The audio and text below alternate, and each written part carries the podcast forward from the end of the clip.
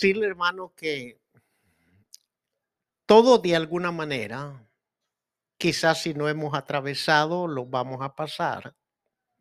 Tiempos duros, tiempos difíciles, porque quizás también todos, mm, diría yo, cuando todo está bajo control, ¿verdad? Que pues tenemos el alimento, si no tenemos riqueza, pero que todo está bien controlado, ¿verdad?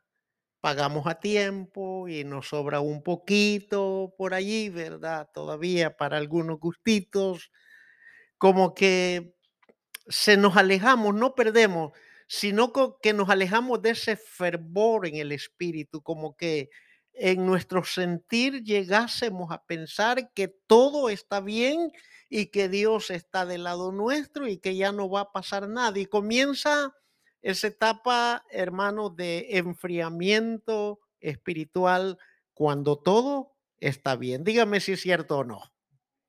Y como que, bueno, la iglesia, el Señor y, esto, y lo, lo vemos un poquito a distancia. Así es el ser humano. La mayoría de cristianos somos así.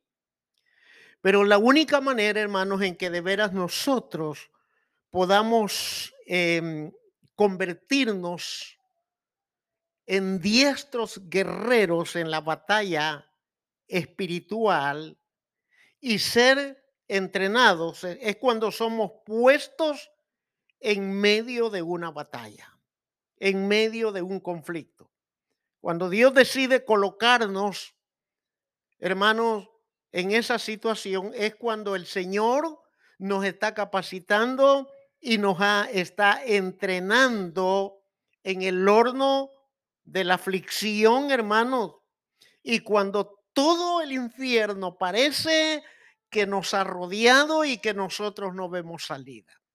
La actitud del creyente y del ser humano, cuando es puesto en el horno de la aflicción, es totalmente contraria, querido hermano, cuando todo está bajo control, cuando todo no va bien. Es cuando más clamamos y buscamos al Señor. Es cuando más abrimos nuestra boca y nos comprometemos de servirle, querido hermano, hasta que Él nos pida y hasta donde Él nos permita, ¿sí o no? ¿Cuántas veces nosotros, hermanos, por alcanzar la gracia, la misericordia y el favor de Dios, le hemos hecho promesas que a la postre, hermanos, no las cumplimos? Pero cuando el Señor nos toma en cuenta para algo, cuando el Señor nos delega un privilegio, cuando el Señor nos pide que hagamos algo, hermanos, y nosotros cambiamos ese privilegio por cosas que realmente no son tan edificantes como por ejemplo, eh, ¿qué digo? Por irnos a una tienda, eh, por irnos a un paseo y revertimos esa prioridad que cuando estábamos en el horno de la aflicción le prometimos al Señor que le íbamos a servir en todo. Amén. ¿Le ha pasado o no le ha pasado? Y desechamos el llamado. Hacemos de lado. No nos interesa tanto porque, hermano, ponemos la vista en las cosas terrenales y en las cosas temporales de este mundo.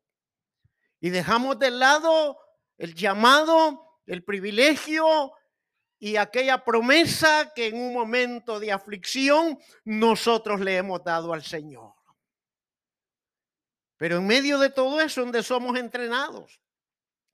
Allí cuando estamos en el horno de la aflicción y cuando sentimos que todo el infierno se ha levantado con, contra nosotros, hermano, entonces somos verdaderamente ensayados, adiestrados en el arte de la oración estratégica y la guerra espiritual. Por eso es que es necesario que antes de entrar en un conflicto espiritual debemos de asegurarnos si tenemos las herramientas correctas, querido hermano.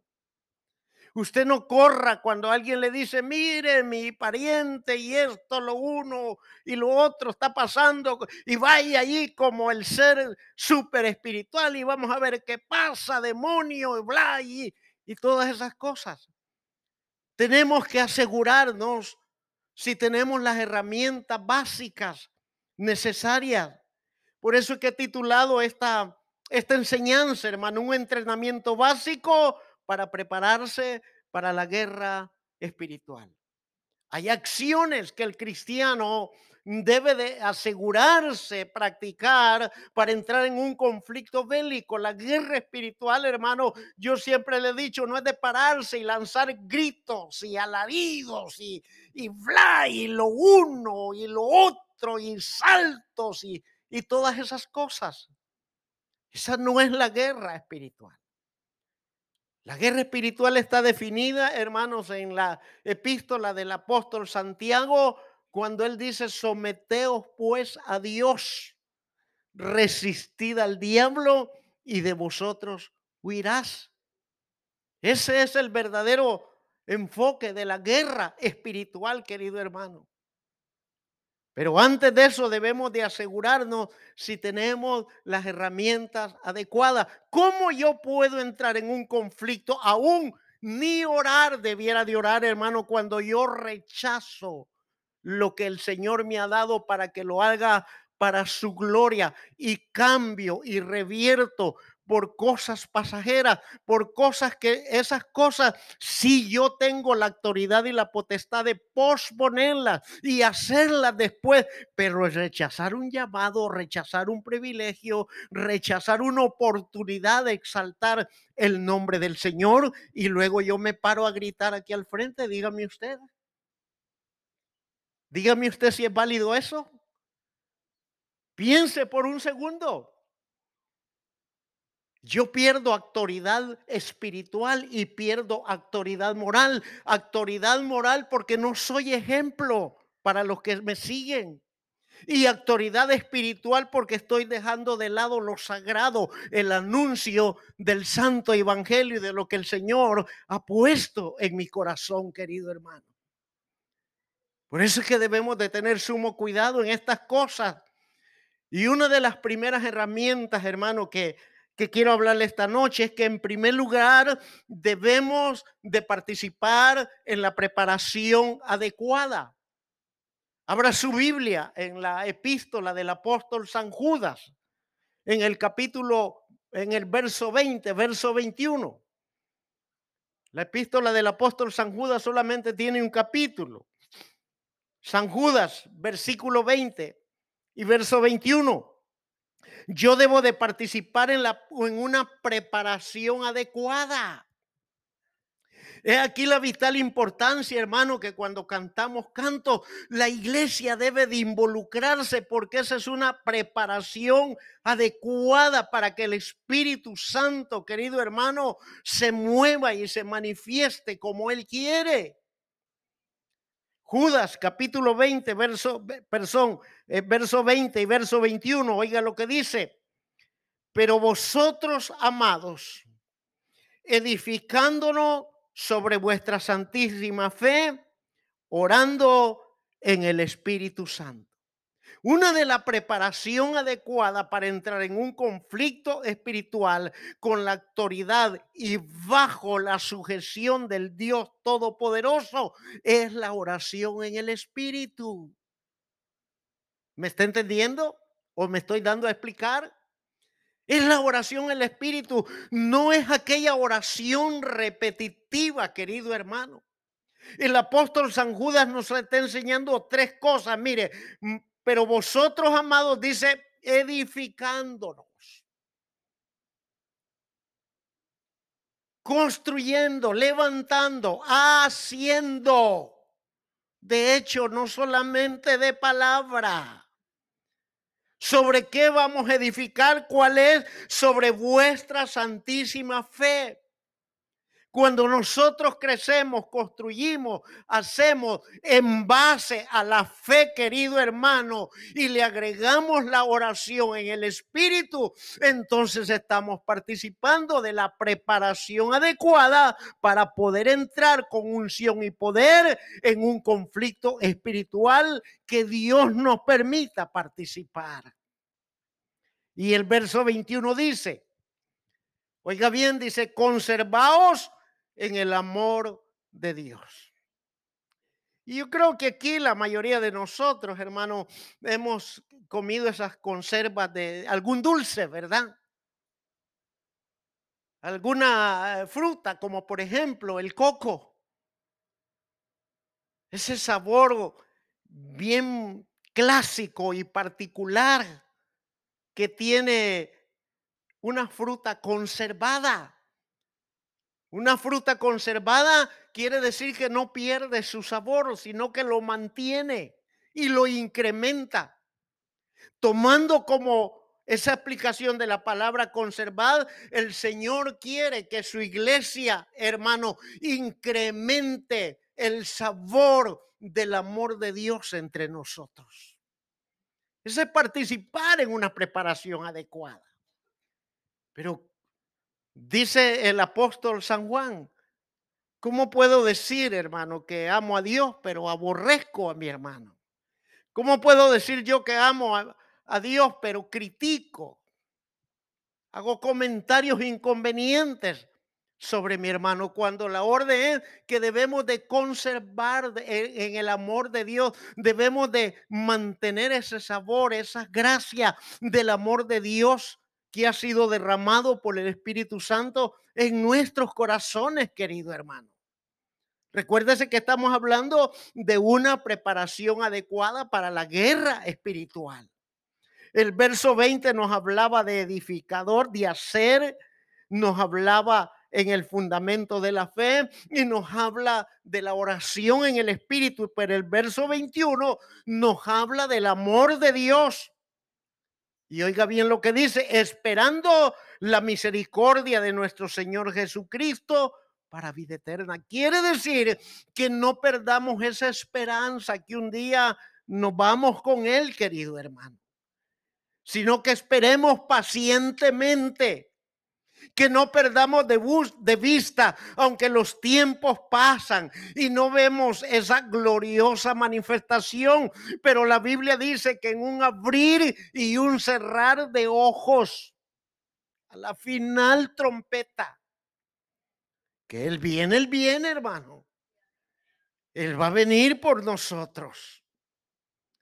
¿Qué tiempo Evidentemente nadie lo sabe, pero que va a venir, va a venir. Pero durante él se tarde, hermano. Nosotros debemos de ser pacientes, esperando, esperando la misericordia de nuestro Señor Jesucristo. ¿Para qué? Para vida eterna, querido hermano. Para irnos a un lugar incomparable con esta tierra. Si nosotros consideramos nuestras habitaciones, nuestro lugar de viviente hermoso y tratamos de mantenerlo eh, lo más eh, ornamentado y arreglado y perfumado y limpio, eso no es nada comparable con las mansiones que Cristo ha ido a preparar para cada uno de nosotros, hermanos. Por eso es que mientras estemos en esta tierra, debemos de participar en esa preparación adecuada, porque en un momento menos esperado, usted se va a ver envuelto en un conflicto espiritual. Pero si usted no está listo, si usted no está preparado, si usted no quiere participar en esa preparación adecuada, lo primerito es que va a salir corriendo. Ay, llamen a la hermana, llamen al hermano. Mira, ya. Cuando el Señor dijo, en mi nombre dijo, echarán fuera demonios, dijo solo los pastores, dijo solo los evangelistas, se lo dijo a toda la iglesia. La guerra espiritual nos compete a todos, querido hermano, a todos. Pero ¿cómo nosotros vamos a participar en un conflicto espiritual, hermano, si nos negamos a participar en una preparación adecuada, si nos cuesta congregarnos, hermano? Oiga, ¿qué, lucha tenemos los creyentes para congregarnos? Y más los creyentes de esta iglesia. Pues tengo que hablar de frente con usted. Entonces, hermano, debemos de participar en la preparación adecuada. Orar en el Espíritu, hermano, nos edificará y nos dará poder con mayor efectividad sobre cualquier hueste infernal de maldad. Esto nos ayudará a romper barreras espirituales y avanzar más allá, es decir, más allá del velo, ir más allá al lugar secreto con Él, querido hermano.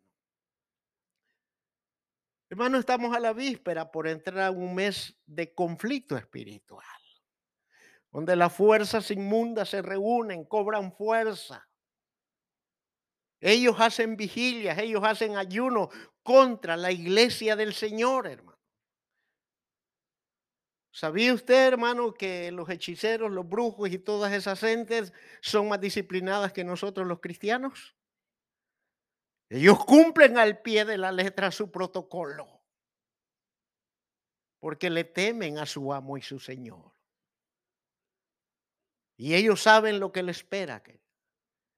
Estamos a la víspera de entrar un mes de un mover tan demoníaco, querido hermano, como ningún otro mes del año donde ellos renuevan su pacto y hacen tantas cosas, queridos hermanos, que nosotros no nos podemos imaginar de todas las cosas que ellos hacen. Y es cuando nosotros, la iglesia, querido hermano, debemos de volcarnos a tiempos de ayuno y de oración. Debemos de reunirnos, querido hermano, y dejar un tiempecito de lado, un par de horas, las múltiples ocupaciones que tenemos y perseverar, querido hermano, en la oración del Espíritu para avanzar y ir más allá del velo, es decir, al lugar secreto con Él. ¿Para qué? Porque en el lugar secreto vamos a recibir la revelación de Dios.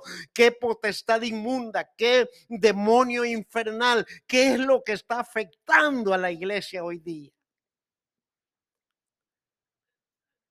Si no, mire nuestra iglesia. ¿Usted cree, ¿Usted cree que esto es una casualidad, la falta de asistencia al día de... ¿Usted cree que es una casualidad? ¿Usted cree que son ocupaciones? ¿Usted cree que es el afán? No, hermano. La gente ni cuenta se da que ha sido influenciada y ha sido manipulada y que ha sido partícipe de esa fuerza oscura de las tinieblas. ¿Sabe por qué? Porque la Biblia es clara, dice que para todo qué? Que para todo hay tiempo, querido hermano. Para todo hay tiempo. Y yo siempre le digo, mire, renuncie usted a su tiempo de vacaciones y dedíquelo al Señor. Solo allí se va a encontrar en un conflicto espiritual. Ah, no, yo cómo, tengo derecho. No, no puedo, es la única temporada de la... Renuncie y entréguele ese tiempo a Dios. Y tome en serio las cosas del Señor como deben de ser. Me atrevería a decirle que no va a poder. Ahora pregúntese por qué no va a poder. ¿Qué pensamiento, qué fuerza oculta le incentiva? Y le inclina a mantenerse en ese alineamiento, querido hermano. La segunda cosa que debe de hacer la iglesia, hermano, debemos de sacarnos de encima todas aquellas cosas que nos impiden. Hebreos capítulo 12, verso 1, oiga lo que dice. Por tanto nosotros también, teniendo en derredor nuestra grande nube de testigos, Oiga, aquí entra, dice, despojémonos de todo peso. Una cosa. Y segundo, y del pecado que nos asedia. Y tercero, y corramos con paciencia la carrera que tenemos por delante. Tres cosas. Despojémonos de todo qué? De todo peso. ¿Qué significa eso? Esas aflicciones, esas preocupaciones, esas angustias, querido hermano, ese desespero que, ay, ¿y cómo vamos a hacer? Ay, Señor, ayúdame, Y, y, estamos así, ¿verdad? En una efervescencia, en una agitación emocional. La preocupación es un ejercicio mental que ocupa la mayor parte de nuestro tiempo para desconectarnos, para desenfocarnos de las promesas del Señor. Si Él ha dicho que para Él no hay nada imposible, ¿a dónde tenemos que ir? Al Dios de lo imposible, querido hermano. Si Él ha dicho que Él va a suplir todo lo que nos haga falta de acuerdo a sus riquezas en gloria, tenemos que descansar y ese es el peso del cual tenemos que despojarnos y tomar firmeza y caminar. Corramos esta carrera, dice, con paciencia. Mire, aparentemente, qué controversial. ¿Quién podrá correr con paciencia? Carrera es carrera, ¿verdad? Lo que el escritor está diciendo, avancemos, pero no nos agitemos en los entretenimientos de las preocupaciones, de las cargas y de las penas de esta vida. Corramos confiando en Él. Eso es lo que él está diciendo. No nos desesperemos. El salmista lo dijo claro, pacientemente esperé en Jehová. ¿Y qué hizo el Señor? Y me hizo sacar del pozo de la desesperación. La naturalidad humana tiende a, someternos a esos estados de ansiedad, querido hermano. Y no nos cabe en la palabra cuando dice el Señor que por mucho que nos afanemos no vamos a poder añadir un codo a nuestra estatura. Por mucho que hagamos, querido hermano. Si no lo hicimos siendo jóvenes, oiga, Oiga, quiere decir que llegó el tiempo que tenemos que cuidarnos un poco más. Irnos despojando de todas esas cosas. No va a poder, usted no va a poder, hermano. Y se lo digo por experiencia. Por mucho que usted se afane, que se busque y que abra un hoyo por aquí, con, ah, con este hoyo que abra, tape aquí. No, hermano, más angustia va a traer. Mejor despójese del peso. Hello. Despojémonos del peso, de las preocupaciones, de los afanes, de las desesperaciones, de las ansiedades, querido hermano. Entreguémoselas a Él. Y lo segundo dice, y del pecado que nos asedia. De esa cosa que nosotros sabemos de qué patita cogíamos, como dicen aquí. Ese es el pecado que nos asedia a unos de una manera y a otros de otra. A unos en la altivez, otros en el orgullo, otros en la autoconmiseración, otros en el carácter de diversidad de maneras. Pero el mandato del Señor, hermano, es que nos deshagamos de esa cosa que nos persigue todos los días de nuestra vida. Despojémonos del peso y del pecado que nos asedia, de esa cosa de la cual cada uno de nosotros sabemos que somos débiles, que con frecuencia, hermanos, le estamos fallando al Señor. Entreguémosle esa área al Señor. Por eso es que el apóstol Pablo dijo, diga el débil que fuerte soy. Y el Señor le respondió al apóstol, bástate mi gracia, porque en tu debilidad se perfecciona mi poder. Y Pablo dijo, más bien me gloriaré en mis debilidades, porque en la debilidad del apóstol el poder de Dios se manifestaba, querido hermano. Confiemos que el Señor nos va, entonces ya despojándonos del peso que nos asedia y del pecado que nos persigue, entonces sí vamos a correr con paciencia. Vamos a avanzar hacia la meta, hacia el supremo llamamiento de Dios que es en Cristo Jesús. Nos vamos a extender, como Pablo dijo en Filipenses capítulo 3. Vamos a ir hacia adelante, querido hermano. No pretendiendo que ya lo hemos logrado y que los hemos alcanzado, pero no nos detenemos, seguimos Seguimos corriendo. Cuando el peso de las cosas que nos entretienen, hermanos, se las hemos entregado al Señor y esa debilidad de la carne la sujetamos al Señor y podemos decir con libertad, ya no vivo yo, más Cristo vive en mí. Y lo que ahora vivo en la carne, lo vivo para la gloria del Hijo de Dios, querido hermano.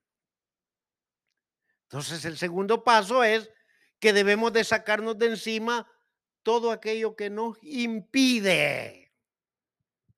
Usted y yo estamos conscientes, hermano. Usted y yo no necesitamos que venga un profeta o alguien que eh, aquí dice, no, ya sabemos. Usted sabe de qué patita coge, cogea y yo también, ¿o no? Le apuesto que yo sí sé también, querido hermano. Pues es la hora que el Señor le está pidiendo, ven, hijo mío, dame tu corazón, porque del mana de la vida. No confíes en tu propia prudencia. Fíate de Jehová y Él enderezará, enderezará todas tus veredas. Esa es la cosa, sincerarnos con Dios, hermano. Ahora, dígame usted, ¿qué le podemos esconder a Dios? ¿Qué le podemos esconder? No le podemos esconder a nada. Aún ni entre nosotros mismos, porque ya nos conocemos, hermano. Yo ya sé cuando uno de ustedes me da un pretexto que no es real. Y a veces lo escucho, ah, está bien, por respeto. ¿Verdad? Por no ponerme ahí a... Digo yo, Señor, te lo mando, encárgate tú. Pero Dios me, me, dice, con, es que para eso te he puesto a ti. Para eso te he puesto, para que corrijas lo deficiente. Aún entre nosotros podemos tratar de evadir, hermano, lo que nos aqueja. Mejor seamos honestos y digamos, Señor, esto, esto me ha seguido por años. Lo que sea, Él nos va a entender y si venimos con sinceridad ante Él, nos va a perdonar, nos va a restaurar, nos va a usar y nos va a levantar y nos va a bendecir para su gloria. Por eso es que dice la Biblia, el que encubre su pecado, ¿qué pasa? ¿Qué pasa con el que encubre? Y eso abarca todos los niveles. Por eso es que a veces la iglesia, hermano, Lázaro, el pobre, ¿se acuerda de la parábola de Lázaro el rico? Es tipología de la iglesia en necesidad. Lázaro es tipología de la iglesia que todo el tiempo, ¿y hoy qué me va a dar? ¿Y hoy en qué me puede ayudar? Mas, sin embargo, Dios tuvo piedad de Lázaro, lo levantó y se lo llevó al seno de Abraham. ¿Se está dando cuenta, hermano? El que encubre su pecado no va a prosperar. Pero el que lo confiesa y se aparta ese alcanzará misericordia y la benevolencia de Dios, querido hermano. ¿Sabe usted por qué el Señor decía de David que era conforme a su corazón? Usted sabe la historia de David. Porque David jamás le echó la culpa a nadie. Él se expuso delante de Dios y en varias ocasiones le dijo, Señor, mátame a mí estas ovejas, ¿qué culpa? Yo fui el que pequé contra ti. Estas ovejas no. David toda la vida se atribuyó. Allá en el Salmo 51, él dice, mientras callé, envejecieron mis huesos. Lávame más con hisopo y seré blanco como, como la nieve. Mis rebeliones están delante de ti, Señor. No aparte de mí tu Santo Espíritu y devuélveme el gozo de la salvación. Y es lo que la iglesia hoy día se ha distanciado. No lo ha perdido, se ha distanciado del gozo de la salvación. ¿Sabe por qué? Porque aparentemente la mayoría de cristianos creemos que todo lo tenemos bajo control pagamos nuestra renta a tiempo, pagamos la energía, el agua a tiempo, tenemos comida en la nevera, tenemos para cierto gustito de vez en cuando, pagamos la aseguranza, el y toda y todo, no necesito más aún ni Dios, de Dios. Aunque no lo decimos, pero con nuestros hechos lo manifestamos. Pero cuando estamos en el horno de la aflicción, hermano, cuando estamos y sentimos que el mismo infierno nos ha rodeado y nos ha encerrado, ahí estamos en el altar, a moco tendido. Y te prometo, Señor, si tú me sacas de esta,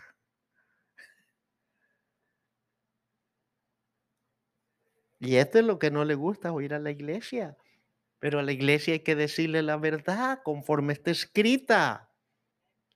Entonces, hermano, esto significa librarse. Significa cuando nos despojamos de todo peso y del pecado que nos asedia, significa librarse. Significa examinarse a uno mismo y determinar de una vez por todas hermanos, arrepentirnos y liberar a aquellas personas que nos han ofendido. Por eso es que el Salmo 24 en el versículo 3 al 5, mire lo que dice ese Salmo, hermano.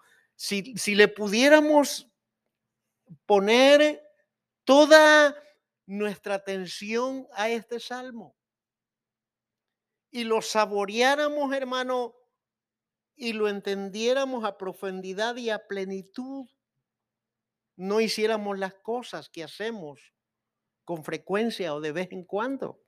Mire lo que dice el Salmo 24 del verso 3 al verso 5. Dice el salmista, ¿quién subirá al monte de Jehová? ¿Y quién estará en su lugar santo a manera de interrogante? ¿Quién? Como que no hay nadie aparentemente. Pero el salmista, bajo la inspiración del Espíritu Santo, trae la respuesta para nosotros hoy día. Y dice, el limpio de manos, oiga, el limpio de manos. Las manos están simbolizando lo que se hace, acciones. El limpio de manos y el puro de corazón aquel cuyo corazón ha sido limpiado con la sangre del cordero y ha sido quitado el corazón de piedra por un corazón de carne y el Señor ha escrito sus leyes y sus mandamientos. Ese va a estar en el lugar santo y en el monte de Jehová, el limpio de manos y puro de corazón. Y oígase bien, el que no le ha elevado su alma a cosas vanas, ni jurado con engaño. Hmm. ¿Quiénes son estos? ¿Quiénes son aquellos que no elevan su alma a cosas vanas ni han jurado? ¿Quiénes son? Son aquellos, hermanos, que aceptan privilegios, encomendaciones de parte de Dios a través de sus líderes y que no se echan marcha atrás y se mantienen firmes. Pero aquellos a que se, les establece un privilegio, y como decía anteriormente, y lo cambian por un tiempo de distracción, ese es el que eleva su alma a cosas vanas y ese es el que jura con engaño, porque cuando se le encomendó le dijo, sí, yo lo voy a hacer. Como aquel padre que tenía dos hijos, ¿verdad? El que le dijo, sí, yo voy, padre, pero al final no fue. Y el que le dijo, no voy, pero al final fue. Ese hizo la voluntad. Ese es el que eleva su alma a cosas vanas y es el que jura con engaño, porque en su corazón ya se había gestado su decisión y expresó un sentimiento mentiroso de sus labios. Y esto es serio, hermano. Mire, este va más allá de lo que estamos hablando ahorita. Porque dice la Biblia que ningún mentiroso, ningún mentiroso tendrá parte en el trono del Señor. ¿Por qué qué? Porque prefirió lo pasajero, lo temporal. ¿Por qué? Porque se iba en el disfrute de la carne y elevó su alma a cosas vanas, no estoy diciendo que no se tiene derecho, sí se tiene derecho, pero todo en su debido tiempo y su debido orden, querido hermano. Porque para todo hay tiempo. Y sigue diciendo la escritura, oiga bien, el verso 5. Él recibirá bendición de Jehová y justicia del Dios de salvación. Entonces, hermano, cuando se cumple con lo prometido, cuando se mantiene la palabra firme, entonces Dios responde, dice Él, ese, ese que despreció lo temporal, ese que me antepuso a mí sobre toda cosa y oyó mi palabra cuando yo dije, y me amarás con toda tu fuerza, con toda tu alma, con todo tu corazón, sobre todo lo demás, ese va a recibir bendición de Jehová. Y yo, dice el Señor, lo voy a defender porque yo soy el Dios de la salvación.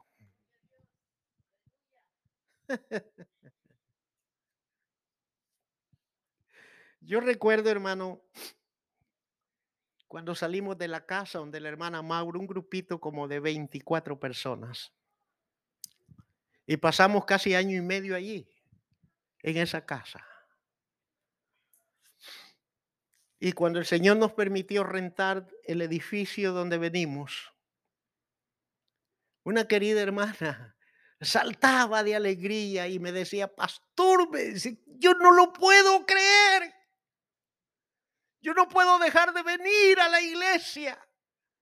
Yo voy a ser la primerita que voy a estar aquí todos los días.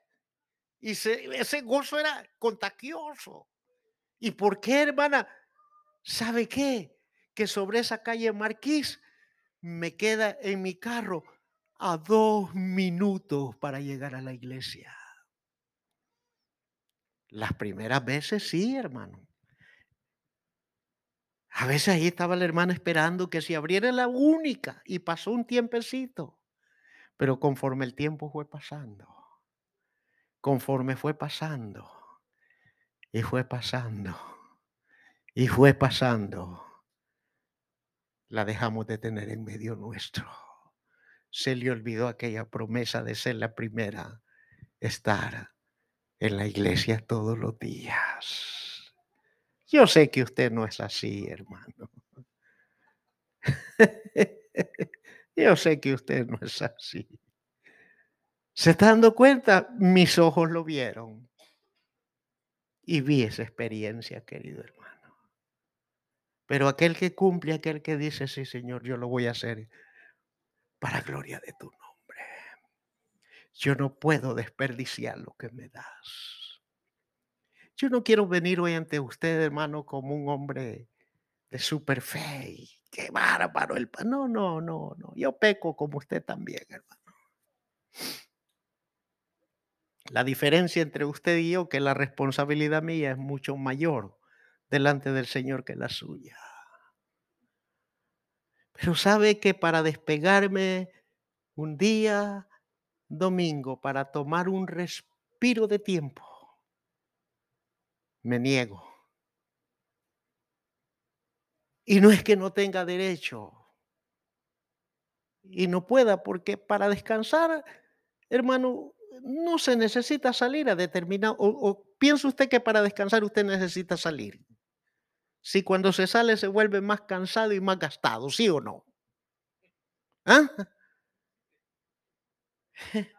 Sí, y después, ay, ¿cuánto gastamos? Y ahí viene el gran pleito después, ¿verdad? Yo tengo derecho de quedarme un domingo con mi esposa en la casa y desaparecer un domingo. ¿Cree usted que no lo tengo? Claro que lo tengo. Pero cuando pienso, hermano, cuando pienso aquella noche de agosto de mil 991 que lloré como un niño. Y le dije, Señor, aquí está mi vida. Y yo te voy a servir mientras me dé vida y me dé fuerza. Y cuando me acuerdo de eso, Me niego al derecho de faltar un día domingo a esta casa del Señor, hermano. Porque yo quiero recibir la bendición de Dios y quiero que Él me defienda en mis batallas y quiero que Él me salve en medio de cualquier conflicto. Tercera cosa, usted y yo debemos de dejar nuestras preocupaciones y cargas en el Señor. Estamos hablando de preparación básica para entrar en un conflicto espiritual. La guerra espiritual no es de gritos, hermano. La guerra espiritual no es de ponerse allí a ademanes y a sudar como loco.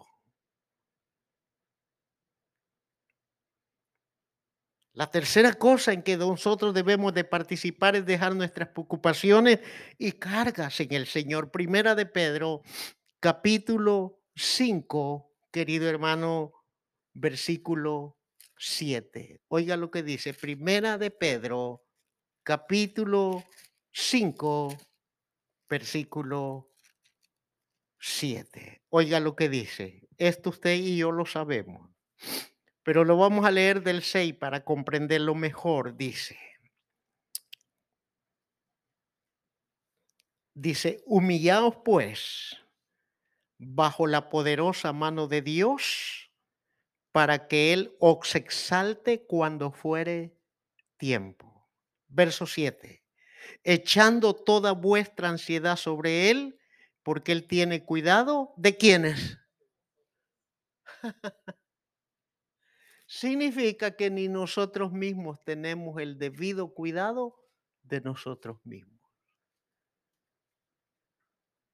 Ni nosotros mismos tenemos el debido cuidado de nuestros cónyuges, de nuestros hijos y de todo aquello cuanto Dios nos ha dado para que lo gocemos en este mundo. El que tiene un cuidado especial y directo se llama Jesucristo el Señor. Pero ¿qué debemos de hacer? Echando toda vuestra qué? Echando toda vuestra ansiedad. ¿Ha estado usted ansioso más de alguna vez? ¿Qué le ha pasado cuando usted ha estado ansioso? ¿Qué le ha pasado? ¿Qué síntomas siente en el organismo? ¿Alguien me puede ayudar? No se avergüence, hermano. Ajá. ¿Qué más? ah, insomnio. ¿Qué más? Angustia, ¿qué más? Se le quita el hambre, ¿verdad? Ajá. Ajá. algunos les da más hambre, comen de ansiedad, ¿verdad? Ajá mire todo lo que le pasa. ¿Y, a qué se, se, pone propenso el organismo? ¿A qué se pone propenso un organismo ansioso? El corazón siente que se le va a salir, ¿verdad?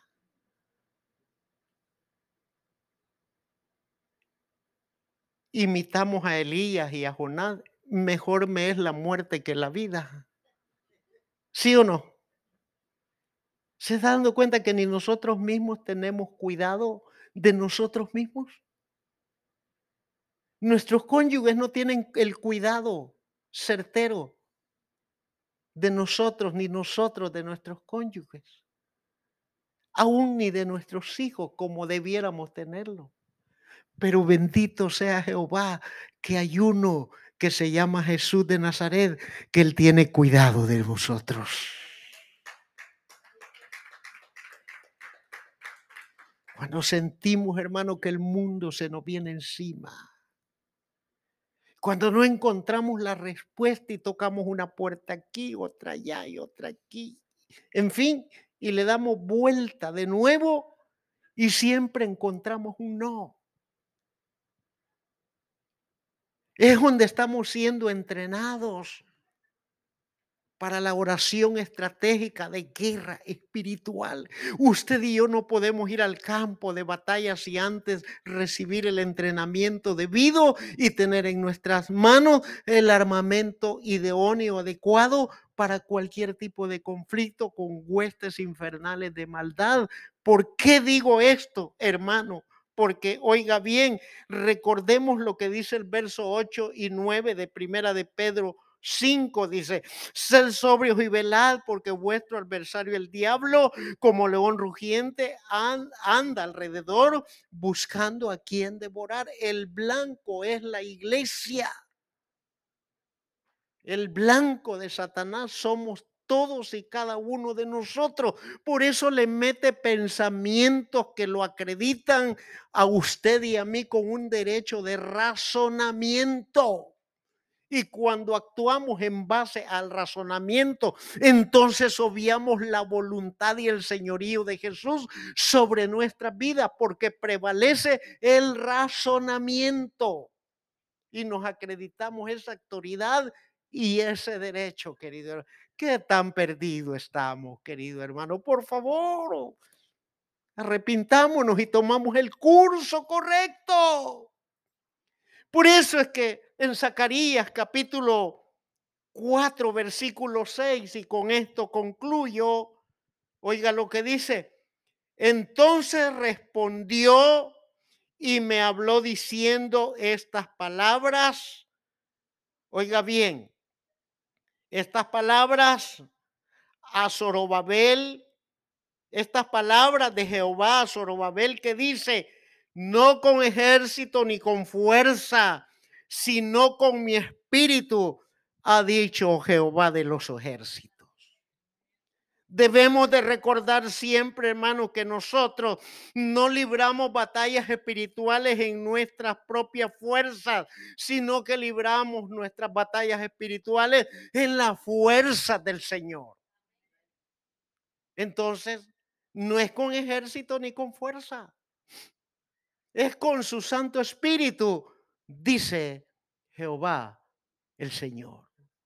Pero para llegar a eso, debemos de participar en la preparación adecuada para la guerra espiritual, querido hermano. Orando en el Espíritu, querido hermano, despojándonos del peso y del pecado que nos asedia, deshaciéndonos de esas cosas querido hermano, y dejar nuestras preocupaciones en Cristo, el Señor. Padre, te doy gracias por la oportunidad de hablar a tu pueblo esta palabra hoy. Y aprovechamos este tiempo, Señor, para eh, consagrar. Si hay hermanos que han traído ofrendas y diezmos para tu honra, Señor amado, lo que sea el corazón que se ha dispuesto para traerlo, Padre. En el nombre glorioso de Jesucristo, te damos gracias. Amén.